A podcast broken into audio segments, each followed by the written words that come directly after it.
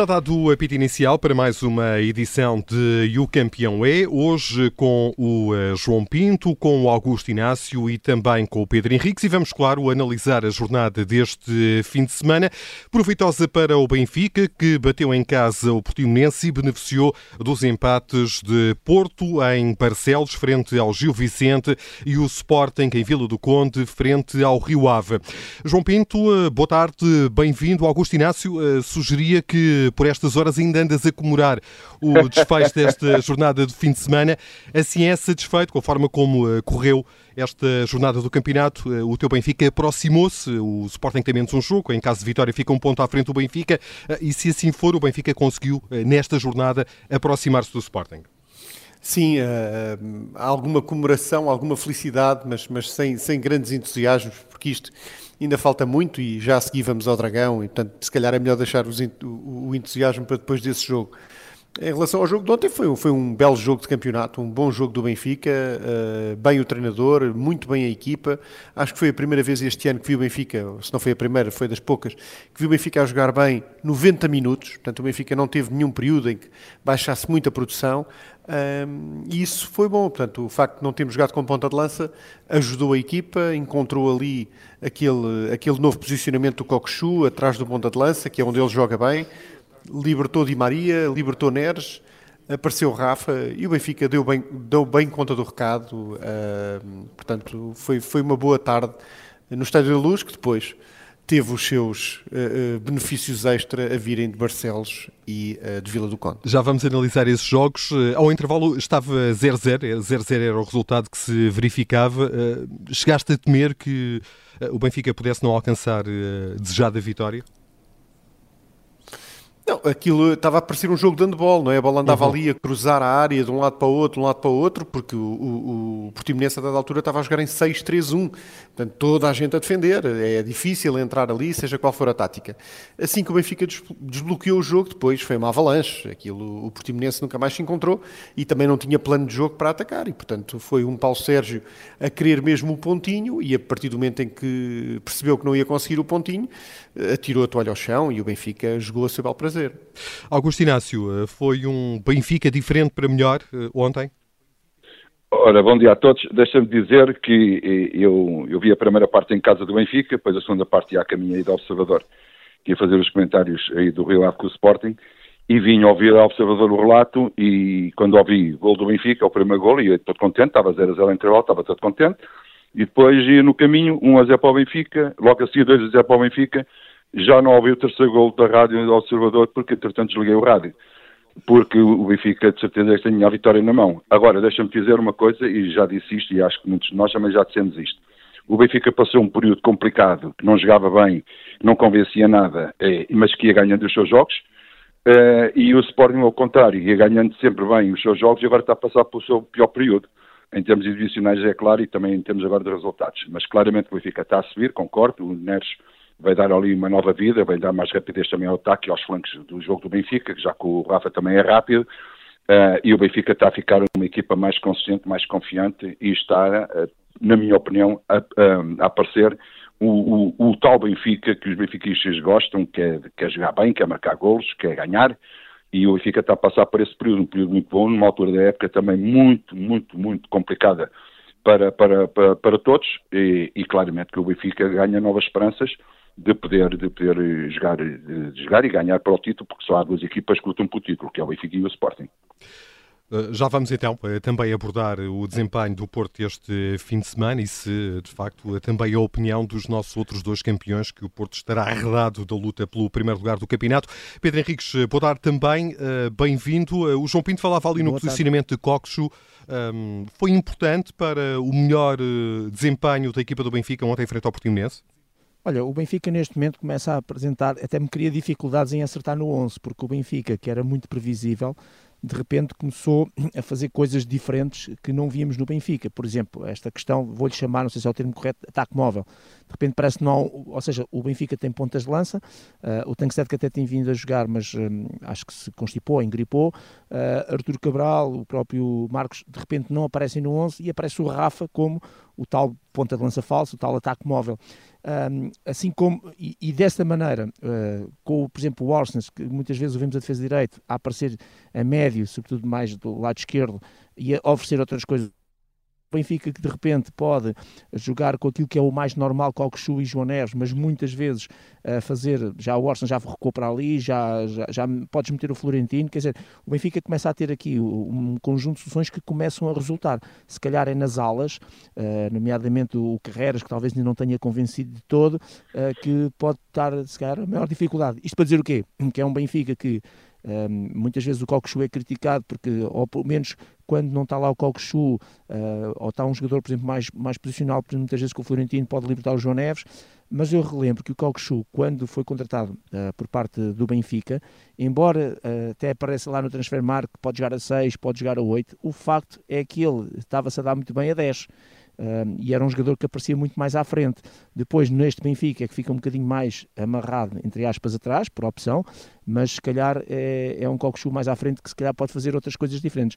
E por isso, talvez, a, a não regularidade que se esperava de um jogador deste patamar, deste nível. Agora, o Benfica ontem jogou, ganhou, uh, venceu e convenceu, e, e lança aqui uma questão muito interessante que o Augustinho estava a dizer, é que nós até agora tínhamos visto o Benfica com alguma irregularidade, embora com resultados uh, positivos, uh, portanto, mais resultadista do que propriamente o tal nota artística, isto tem que se dizer baixinho, porque senão o Mr. Roger Smith fica chateado com a gente, mas o facto é que agora de repente parece, e futebol é mesmo o momento, o Sporting que estava numa grande impotência, eh, tem aquele empate com o Young Boys que soube, que soube menos bem e que se percebeu qualquer coisa que não estava bem, aparece em Vila do Conde num jogo de terreno relativamente difícil, parece um Sporting relativamente cansado, e acho que é o termo com, com, com, concreto e correto, com o Jokers, parece que não estava tão solto como é normal e outros jogadores em subrendimento e de repente vamos ter daqui a três dias um Benfica Sporting, noutra competição, ou Sporting Benfica, noutro nível, mas parece que de repente eh, aquilo que era a, a grande vantagem que o Sporting em relação ao Benfica, parece que as coisas ficaram mais equilibradas ou até passaram para o lado do Benfica. Agora o Benfica ontem jogou, ganhou, dominou completamente e é tipo catch-up, marcou o primeiro e percebia-se que a partir daí uh, era só uma questão de tempo e foi muito pouquinho tempo para o Benfica, entre aspas, golear. Eh, e estes dois empates consecutivos do uh, Sporting são suficientes para dizer que o Sporting perdeu o fulgor que tem caracterizado a época leonina? Não, quer dizer, vamos lá ver, nós em Portugal estamos muito habituados, o Augusto Inácio, que era a pessoa que melhor pode responder estas questões, nós uhum. estamos muito habituados de que é 8 ou 80, não é? o treinador ganha, a equipa ganha e é o melhor do mundo, já vamos ser a Liga dos Campeões, e depois de repente se perde, isto é para todos os clubes, já não prestam para nada e portanto estamos muito habituados. Agora, o próprio Ruben Amorim ontem definiu muito bem essa questão, que é, que é aquela questão do momento, uh, uma determinada circunstância que acontece, são momentos destes que vão-se. É difícil uma equipa ganhar sempre, é difícil uma equipa estar sempre a 100%, e há jogos destes, e o Rio Ave uh, também está num processo de transformação porque conseguiu finalmente inscrever e trazer jogadores, e portanto também está motivado por isso, e estava num terreno que lhe era muito próprio, além de jogar em casa, uh, com, com todas aquelas condições de vento, terreno, etc., e, e estava extremamente motivado. Portanto, eu não acho que este Sporting possa ser definido uh, na época por um ou dois, a não ser que isto agora passe a ser a norma até ao final. Então aí dizemos que há dois Sportings na mesma época. Agora, a norma do Sporting tem sido, uh, de uma maneira geral, jogar bem e ganhar. Mas depois pelo meio há, por exemplo, jogar bem como jogou contra o Braga para a Taça Liga e ter perdido, com muitas oportunidades. Com o Young Boys, mais ferido, mas também teve oportunidades, até podia ter feito 2-0 penaltis. Ontem, eu acho que foi dos jogos, eh, não sei se estarei eh, completamente certo, mas na minha percepção, até porque estava mais focado na questão da arbitragem, obviamente, e portanto desligo-me um bocadinho mais da parte técnico-tática, mas eu acho que de todos os jogos menos bem conseguidos do Sporting desta época, e sobretudo destes últimos tempos, este foi o jogo em que o empate, se calhar, até é bom para o Sporting, ou se calhar o Rio Ave se ganhasse também não escandalizava, ou seja, ao contrário do jogo com o Braga, ao contrário do jogo com o Young Boys, que os resultados foram negativos uh, e que se percebeu que o Sporting podia ter goleado contra o Braga e podia ter ganho ao Young Boys com facilidade, este foi o jogo em que não só a exibição não foi tão boa, como o resultado, se calhar, até está certo e de acordo com aquilo que aconteceu no, no terreno de jogo. E não foi uhum. aquele Sporting Agora vamos ver a resposta, e agora o importante é a resposta. Taça de Portugal é diferente do campeonato, certo, mas esta resposta que o Sporting agora vai ter que dar nestes dias, Taça de Portugal com o Benfica, três dias depois de receber o Farense, três dias depois com, eh, com a Atalanta, portanto, agora sim vamos tentar perceber o que é que se passa com o Sporting. E só para terminar, Gonçalo Inácio com toque na coxa, provavelmente está fora do jogo com o Benfica, pelo menos foi essa a indicação, Trincão com aquele pé escavacado, desculpem a expressão, provavelmente também estará fora, e uh, neste momento levanta-se aqui algumas questões também das opções que o Ruben Amorim tem e que são menos. Augusto Inácio, eh, é motivo para preocupação por parte das hostes leoninas? estes dois empates consecutivos e a exibição ontem em Vila do Conde? Sim, começa a ser, até porque não foram só os empates em si, eh, foi o Sporting com duas caras. Uma primeira parte que o Sporting normalmente está sempre bem, e depois segundas partes em que o Sporting parece que cai fisicamente e que deixa de pressionar e que deixa de ter intensidade, e as dinâmicas são, são completamente diferentes para pior. Eu diria que houve um prima sinal eh, com o Sporting Braga, e, e parece um paradoxo aquilo que eu vou dizer, o Sporting ganhou por 5 a 0, mas quando estava 2 a 0 o Braga esteve muito por cima do jogo, podia ter feito o, o 1-2 e o Sporting depois acabou por fazer o terceiro golo e, e depois goleou, mas aí um sinal do que o Sporting nas segundas partes estava a ser diferente da primeira, com o Young Boys boa primeira parte, embora o Sporting pudesse ter goleado o Young Boys, mas a segunda parte foi menos intensa e menos dinâmica e ontem foi precisamente a mesma coisa. Ou seja, começa a haver aqui assim sinais de que o Sporting não aguenta agora uh, os 90 minutos na mesma dinâmica e na mesma pressão quando, quando iniciou o jogo. Eu sei que é difícil, os 90 minutos está sempre num, num patamar muito elevado, mas creio que o, o, número de jogos que o Sporting tem tido está a fazer moça e está a fazer realmente aqui alguns desequilíbrios. Dizer também que alguns jogadores parece que perderam a forma, o Jénica ontem não esteve em campo, uhum. o, o Eduardo quando entrou foi zero também, um, o Diomande está a entrar agora aos poucos e poucos. O, o guarda-redes do Sporting, o Adam, parece não dar aquela confiança já de algum tempo para cá, quando é preciso.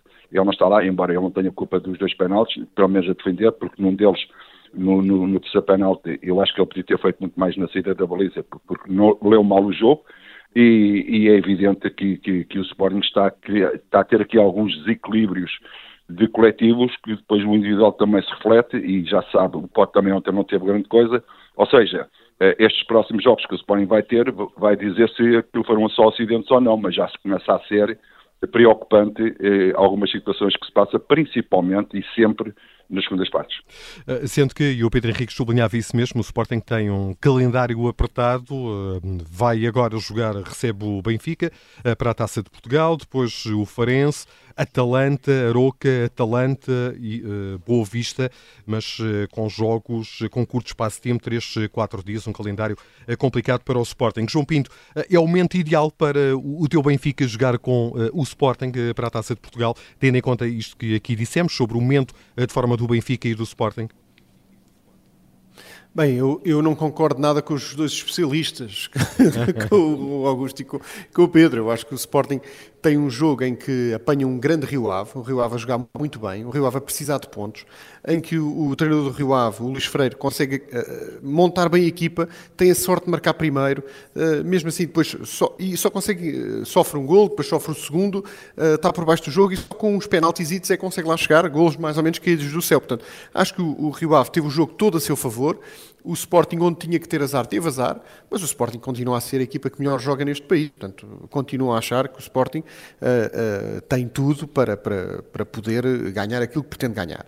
Portanto, não vejo nada uh, isto do ponto de vista pessimista. vejo que o Sporting continua forte e, e, e com os seus melhores jogadores, se calhar, a sentirem mais o terreno e o cansaço. E, e, isso não se vai refletir na quinta-feira, porque daqui até quinta-feira não me dou a barriga. Portanto, não acho nada disso. Acho que o Benfica vai ter que correr correr e correr imenso. Os seus artistas, que agora estão todos em campo, vão ter que se esquecer que são artistas e vão ter que ser carregadores de piano no jogo contra o Sporting. É um jogo com muita intensidade, onde se corre imenso e, portanto, o Di Maria vai ter que fazer muito ginásio, o Neres também, para apanhar aquelas setas que o Sporting põe em campo. Portanto, não avalio nada ao Sporting abaixo daquilo que avaliava há duas semanas. E o Porto? Isto é o João Pinto, desculpa lá, isto é, deixa-me só dizer uma coisa rápida, Força, é o João Pinto em modo José Mourinho, este é o João Pinto em modo José Mourinho com o Mind Games. não se iludam, não se iludam. É João. Eu nem sei dizer Mind Games, eu nem sei dizer Mind Games. É, é, essa coisa, essa coisa.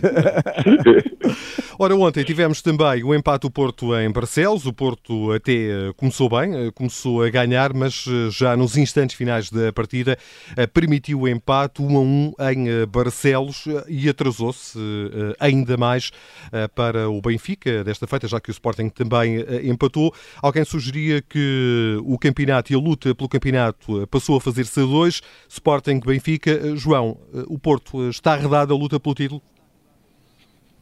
Eu acho que sim, acho que nove pontos já é muita coisa, não quer dizer que não estejam no caminho do título, porque vão já receber o Benfica, depois ainda vão ter que receber o Sporting e, portanto, ainda têm uma palavra a dizer sobre quem é que vai ser campeão.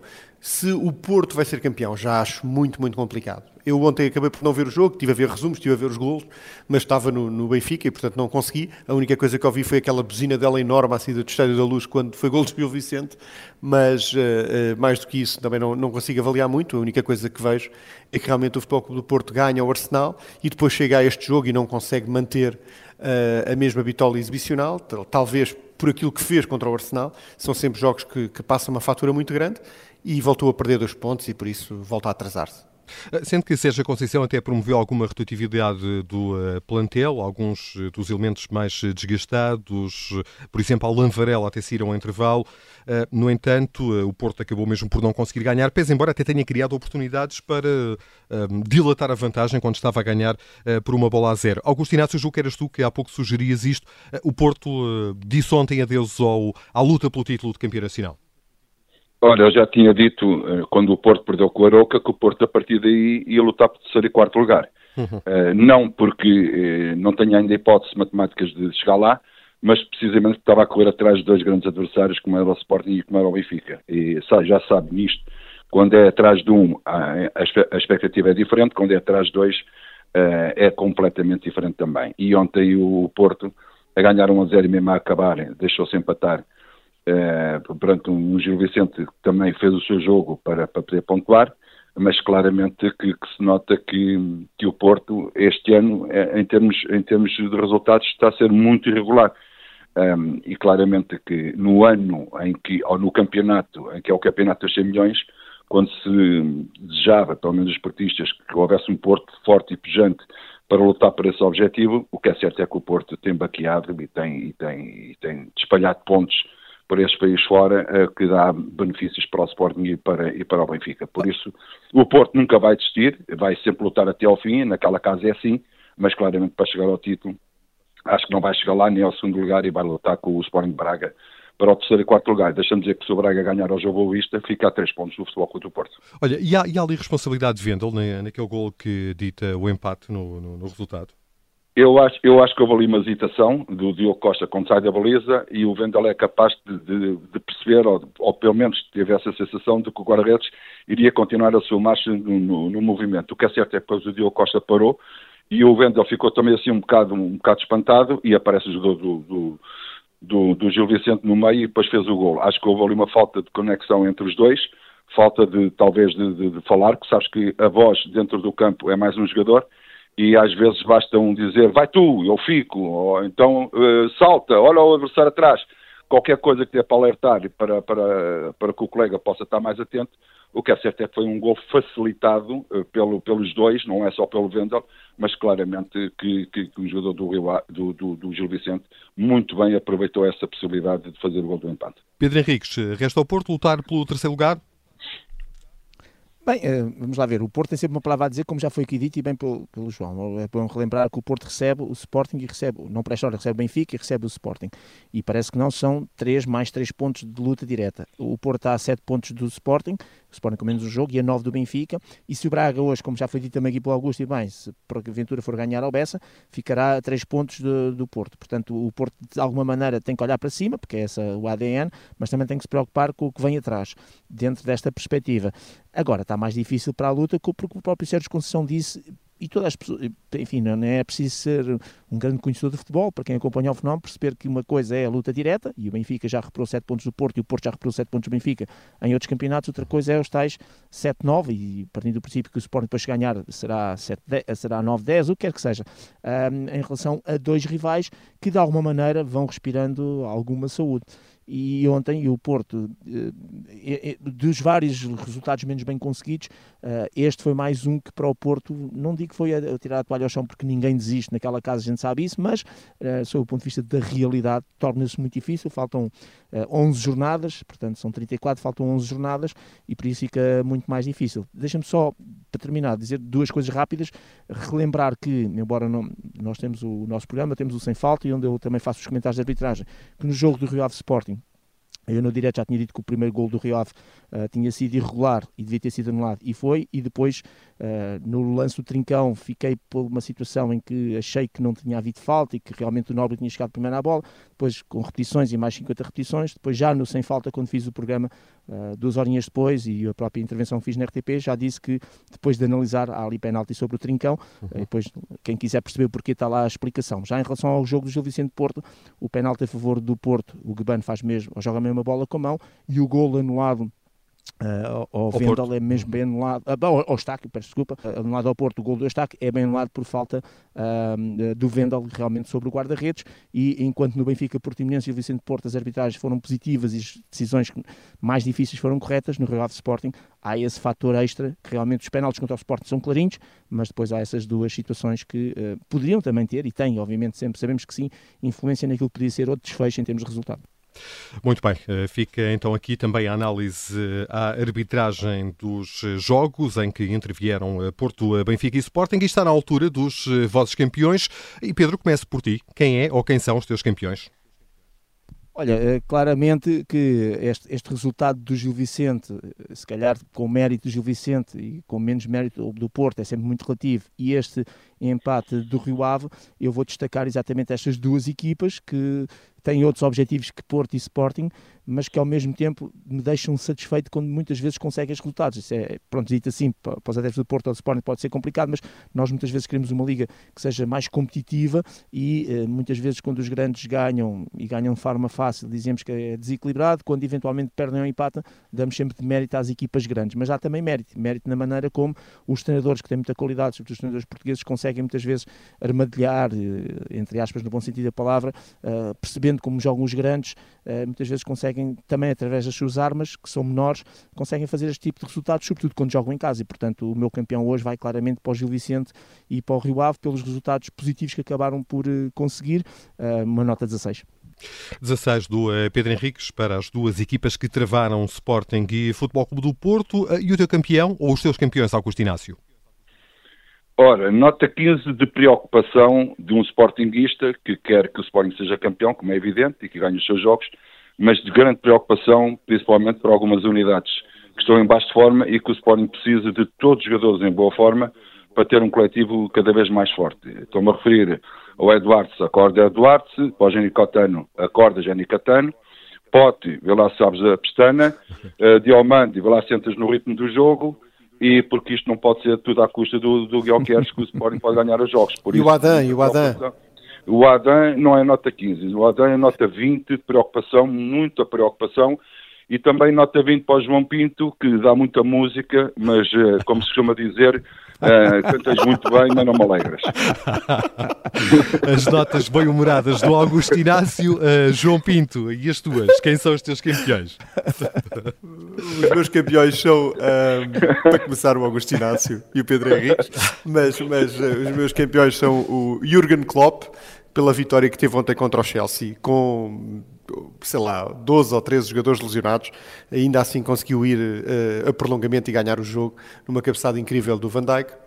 Depois, uh, os outros campeões, com nota 20 para o público da luz, pela maneira como saudou António Silva, João Neves e, não esquecer, Diogo Ribeiro ao intervalo. Que grande homenagem que fizeram as eh, notas eh, do João Pinto no fecho desta edição de E o Campeão é, que para além do João Pinto contou ainda com os nossos eh, campeões Augusto Inácio e também o Pedro Henriques. Estamos de regresso amanhã.